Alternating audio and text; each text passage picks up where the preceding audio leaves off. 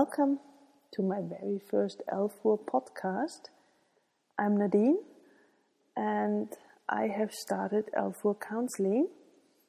And to, as a little addition to the website, I decided not to write any more blog posts or articles because I think everything I would be writing about is already out there. Um, some of you might know me from the Mamas in the Making website, so as you know, we have already posted quite a few articles, and I don't want to start all over and write these uh, these articles again. I don't want to start writing new articles because we might actually be continuing on Mamas in the Making, so writing on there is enough. I also have a German website where I'm writing blog posts. So for the Elfur website, I decided it would be nice to have a podcast. And in these podcasts, I will be talking about all the things we have and we will be writing about. Additionally, you get to know me a little better. You get to know my voice. You get to know who is behind Elfur, behind Mamas. And so, yeah, I think this is actually quite a good idea. We'll see. In this first podcast now, I will talking about a little bit about myself. So, as I said, you get to know me a little better. I will talk about Elfur counseling, how it works, what it is, and why I think it could be quite helpful. And in the end, I will uh, start with the first topic I think is quite important uh, it's about observing our children. Because um, when doing counseling, I usually ask many questions that you could answer when you have been observing your child, when you have been carefully watching your child, and this helps a lot responding to questions and figuring out what is the issue we have and when does it occur and everything around this. So, observation is quite important, and that's why I will be talking about this today. But first of all, let me tell you a little bit about myself. As I said, my name is Nadine. You might know me from the website Mamas in the Making, where I have been writing with Anna, a friend of mine. Um, I'm actually German, so why am I doing this in English? I, I figured that there is quite a big English speaking community in Vienna, and there are also many other foreigners that understand and speak English quite well. Um, so I decided not to only offer this Elfur counseling in German but also in English. And as I said, I have a German website that's called Buntraum, where I write in German. I also have German podcasts on there. Um, but additionally, I want to offer it all in English as well. And this is why I'm also doing this English podcast now. I used to live in Scotland for four and a half years geez, that's been 10 years that I moved to Scotland. I'm becoming old. Um, and yeah, this is where I learned English, which sounds funny because the Scottish don't speak English, they speak Scottish, and I love the Scottish.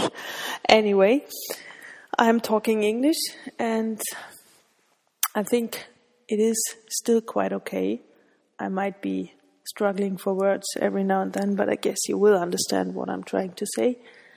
And this should be okay. When I moved back to Vienna with my husband, um, two years later we decided to have children. And when I was pregnant, I told my boss.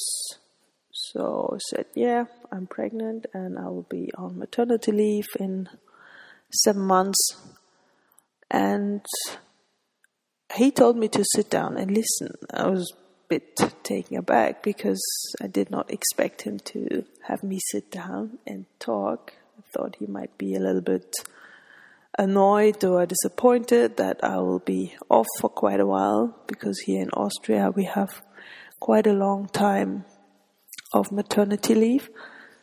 But he then told me about his four children and how he raised them. And he started talking to me that, uh, telling me that all you know about what you have to deal with when you become parents, you know, finding the right stroller and thinking about breastfeeding or bottle feeding and what hospital you will be giving birth to and stuff. He said this is all important, but this is it is not the most important thing. He found the most important thing was um, to sit down with your partner and think about what parenting philosophy you will be raising your child after. And then he started talking how him and his wife raised their four children.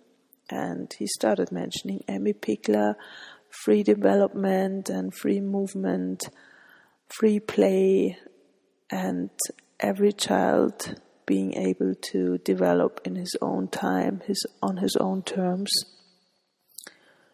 And I was just listening and nodding away and having no idea what he was talking about because I wasn't there yet in my head. I wasn't having children, I was just pregnant and dealing with pregnancy.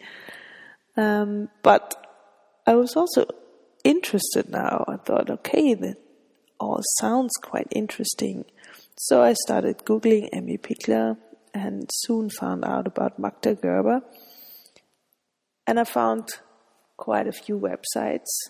Janet Lansbury, for example, she was actually the main website I then uh, read into, and I read all her articles and figured out this whole Pikler and Gerber and RIE thing was what I was looking for. Didn't know I wasn't looking for anything, but when I found it, I knew this was it. And fortunately, my husband thought the same.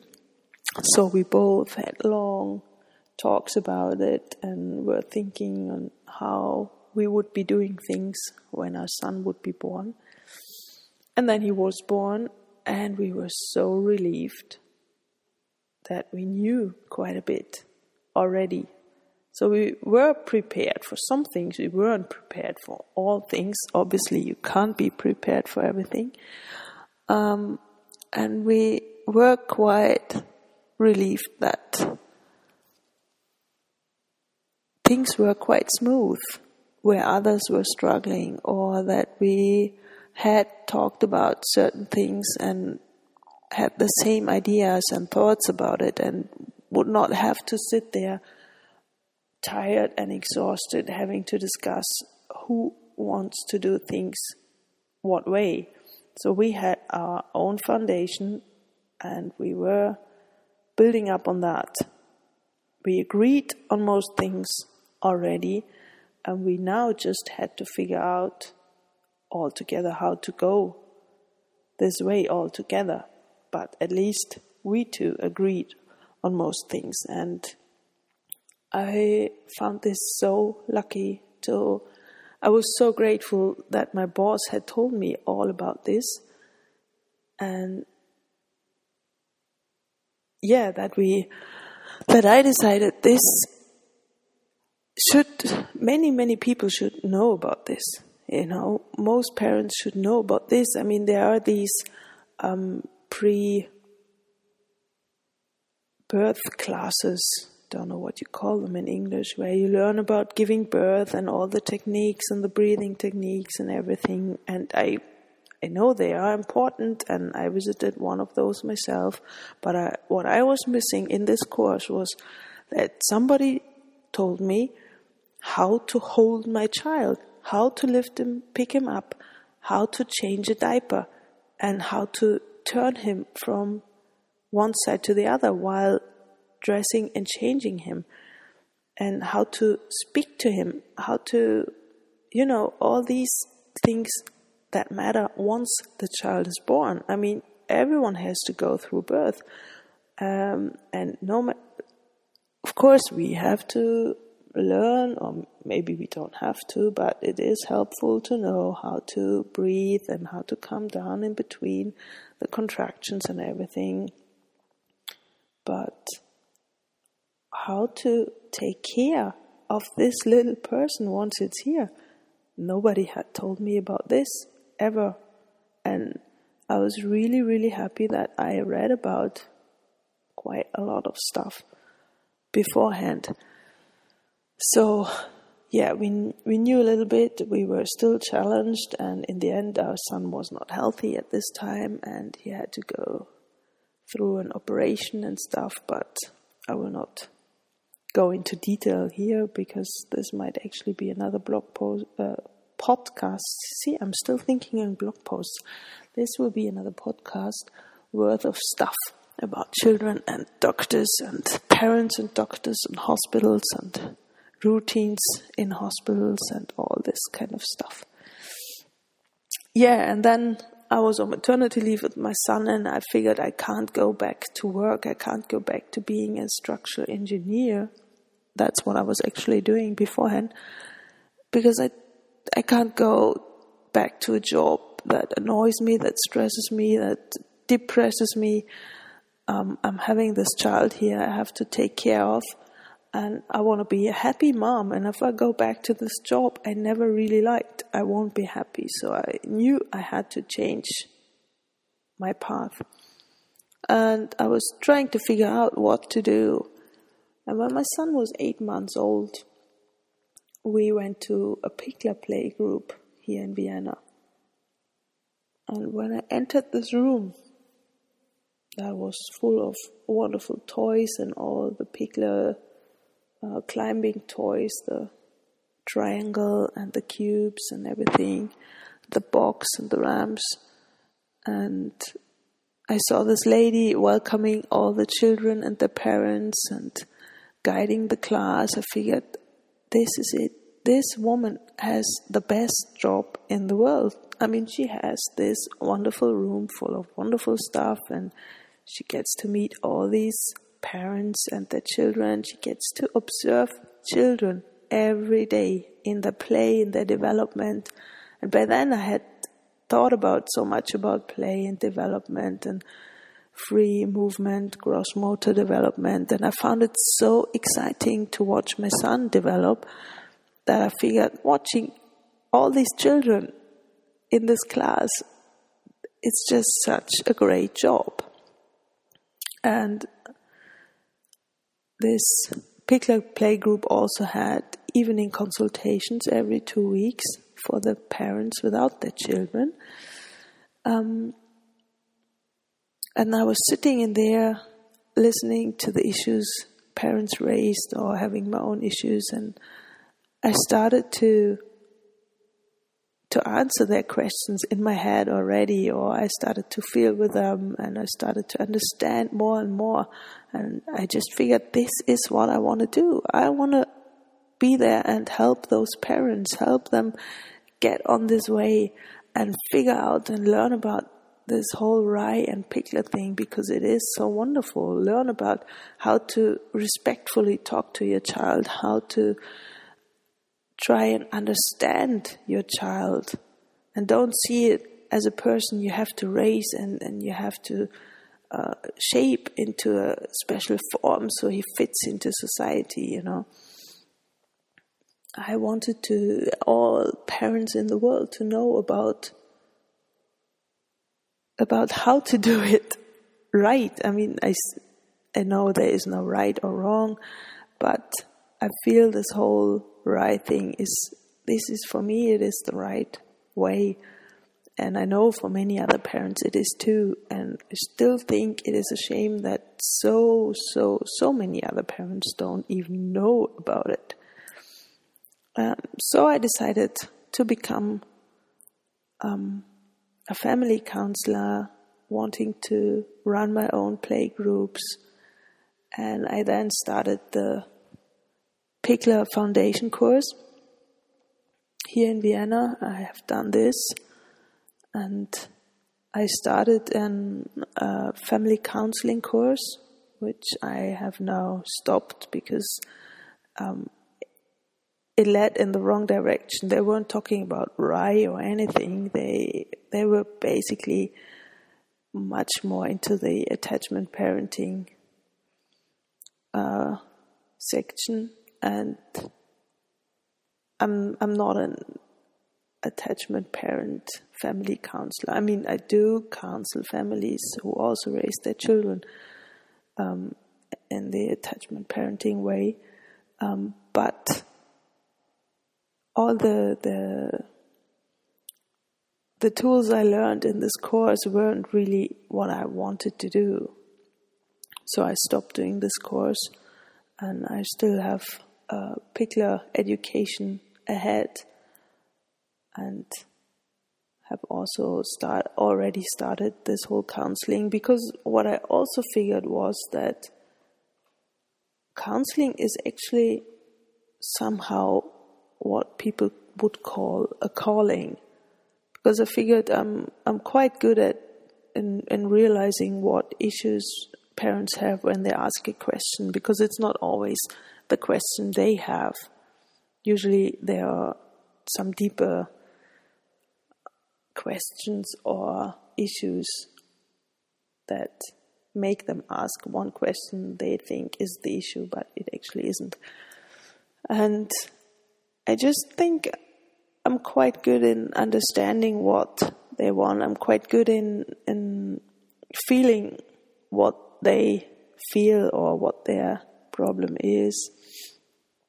And I'm already quite good in yeah, in, in counseling them, in telling them or helping them. I mean, I'm not telling people what the right thing is when they have a question. I'm trying to help them figure it out themselves. This is what I actually want to do, or what I am doing.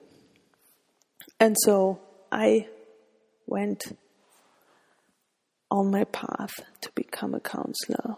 And in the meantime, I was writing this blog, Pikler Experience, which was more about my own child and raising my own child to the right pl- principles and then I started this Mamas in the Making website with a friend and my Buntraum website in German, and have now started um, counseling groups, family counseling groups, and I have started my online counseling.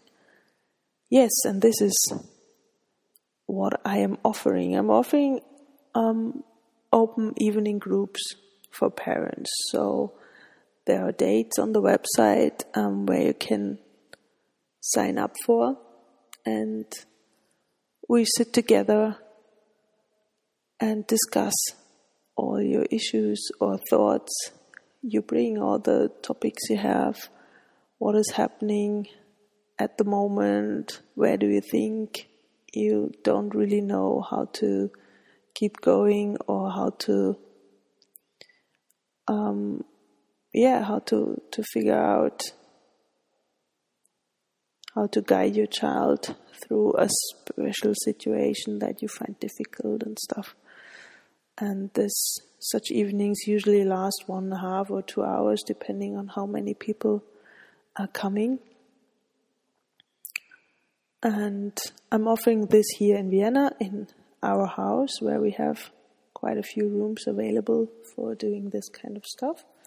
So every everyone in and around Vienna is welcome to visit the website and find these dates and sign up for them. But I know for parents it is quite difficult to find time to sign up for for an evening like this to find a babysitter. I mean you don't have to come here together. The parents can split themselves. One stays home, one comes, but still, for many, it is still difficult um, that one is going away in the evenings. And so I'm also offering uh, online counseling. And this is basically um, you send me an email and you tell me about the problem you have. And then I read this and decide if it is something I could, I think I could help you with. If not, if this is too specific uh, that I think you might need a specialist or a therapist when it's a really difficult thing. You know, usually it is something I could help you with, but some things are that difficult that I think it would be better for you uh, to see somebody else, and then I will tell you that, of course, and also try and give you a contact of someone I know that could help you.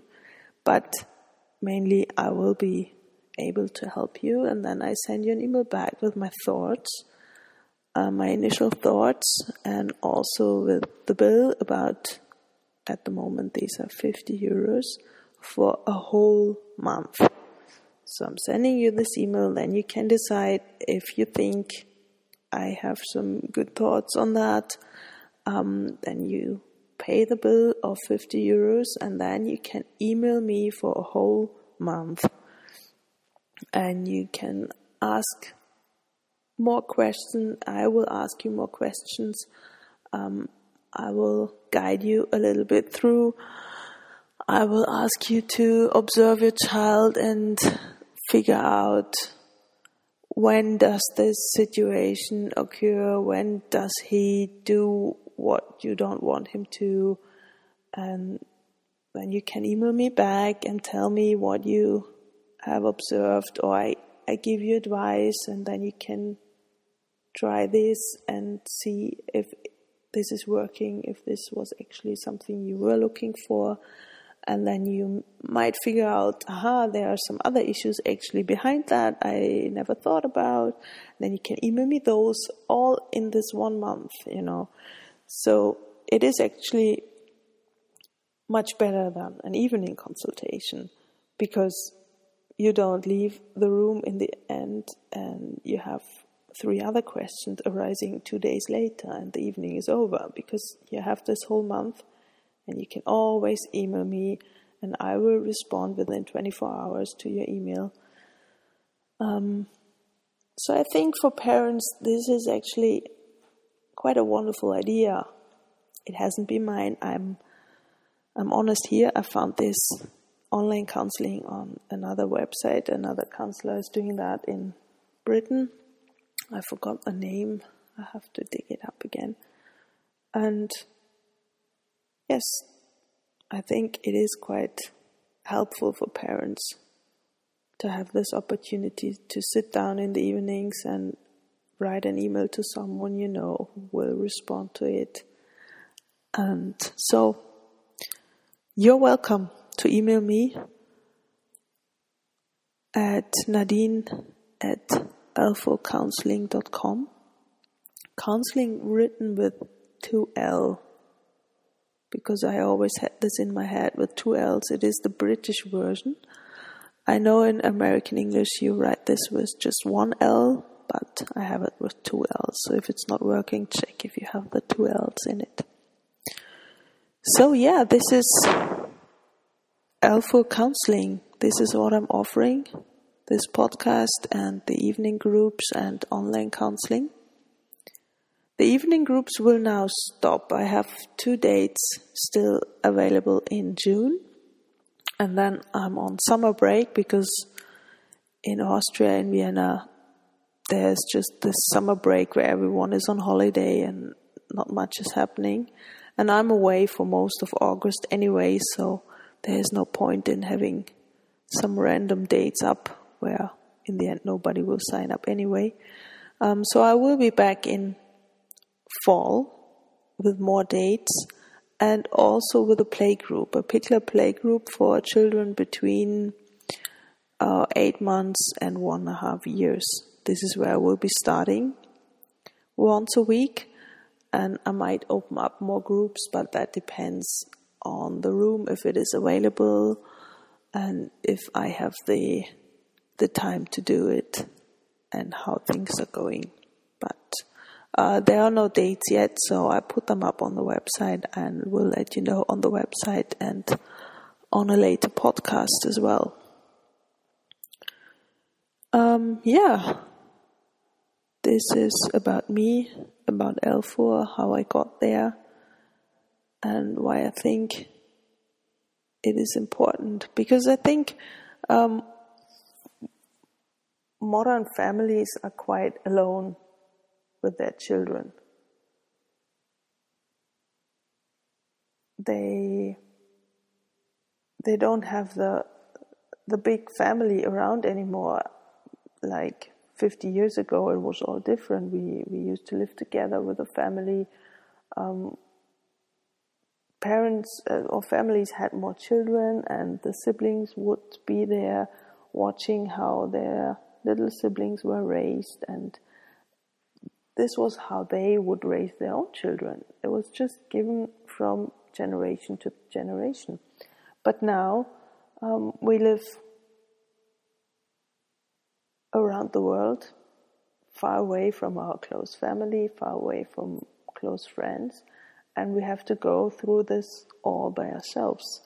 And especially in the cities we are quite alone. I mean there's there are many many people around but not the ones you need when you have an issue within your family or when you when you're stuck with your children and you don't know how to get through it there are doctors there are nurses there are midwives uh, and there are internet forums there are social media sites. There's Facebook, there's Twitter, and there are blogs. And you you get so much information, but what is right for you? What is right for you and your family, right? In this situation, um, nobody will tell you this in a blog post or in a forum. People will always tell you their experience and how they went through such a similar situation. But this might not be what you need right now. This might not be what you want to hear or what you need to hear. And it might not fit for your special situation yourself. And this is why I think counseling is a good idea. It's not that you need therapy and you need a therapist to help you and you're failing as a mom or as a dad. It is actually because you are a good mom and dad and you accept the fact that you're stuck and that you might need a little help. And this is not a bad thing at all. And you should just really accept it and try it, and you'll see it can be really enlightening in the end. It can really help. Um, we have been to counseling since our son was eight months old. He's four now, and we also have a daughter who is almost one and a half. And we go to, to counseling every month to such evening groups, and we also have been to um, uh, single counseling. Uh, we had counseling with Janet Lansbury, who I can recommend, totally recommend. She's wonderful and very helpful and insightful. Um, so yeah, it just opens up so many more thoughts and ideas you might not see. It is good to have someone else uh, think about the situation you have, but with an with a complete open mind and complete out from outside the situation, from outside the box, because we are sometimes so much into this spiral, things happening, and we are reacting to our child's action, and the child reacting to our reactions, and it goes back and forth and back and forth, and we, we just don't see ourselves from outside anymore, and this is why we might not see the actual problem behind it and to get out of this, counseling can help. And so, yes, I can. Obviously, I can recommend it. I am a counselor, so I can recommend it. But also, um, if it's not me you're looking for, uh, I can still recommend it. You know. yeah, and as I said in the beginning, um, I usually ask parents to observe their children when they have, for example, problems like biting or hitting, or a child acting out in a way they can't handle anymore. I ask, when does this happen? You know, what might cause the situation? And sometimes they know, sometimes not. And then it helps to observe your child. And that means to step back. To step back a little and watch your child, not leaving her alone in the room and leaving, but to actually not interfere much, to not lead her play or whatever she's doing, but to sit and watch her from a little bit further distance. And this is not always easy because we see our children do stuff and we might not agree in the first place with what they're doing, or they're playing with some toys we think they should play with those differently, or we see them struggle and then we want to jump in and help. This is usually one of the main points why we jump in and interrupt our children. Or we see them not use the toys adequately and then we jump in and tell them how to use them and stuff. So it is helpful to, to sit down on the floor or in a corner, uh, maybe do some knitting if you knit. Uh, I'm knitting, that's why I'm suggesting it. Um, or just sitting there and having some music on and watching your child. It is quite relaxing to watch them because it is so exciting quite often. It can also be very calming to watch them play. And it is really eye opening to see uh, where they are at the moment uh, developmentally. This is also important when you, your child is still developing in their gross motor development, when they start rolling or crawling or sitting up, getting up, standing, walking, uh, all these steps for me, it is like watching TV, watching my children develop. And if you have a question about the gross motor development, if it is normal that your child is doing what they're doing or not doing what you think they should be doing, for example, he's not sitting up yet, he is still not walking, um, then it is helpful to observe what is he doing. You know, where is he right now? um, what is he doing and how is he doing it? Is he uh, smooth in the in, in his in his movement? Is he happy where he is? You know, some people crawl and crawl for months, and we think they should be walking now, but they're happy crawling. My daughter has been walking on her knees in a very funny knee walk now for yeah almost four or five months, she is not walking yet. She does a few steps and then she goes back down on her knees because she's safe there. She feels safe walking on her knees, and she she's fast. She gets where she wants to, and so she does not need to walk right now. And she's still moving around. She's not stuck. She her, her movement is really smooth and she's happy. So this is important and not where she could be or should be. Some doctors may say, yeah, he should be sitting up by now or he should be doing this by now. Um, first of all, watch your child, observe where is he, what is he doing, how is it, he doing it, is he happy while doing it. And the same applies for play. We give our children usually far too many toys.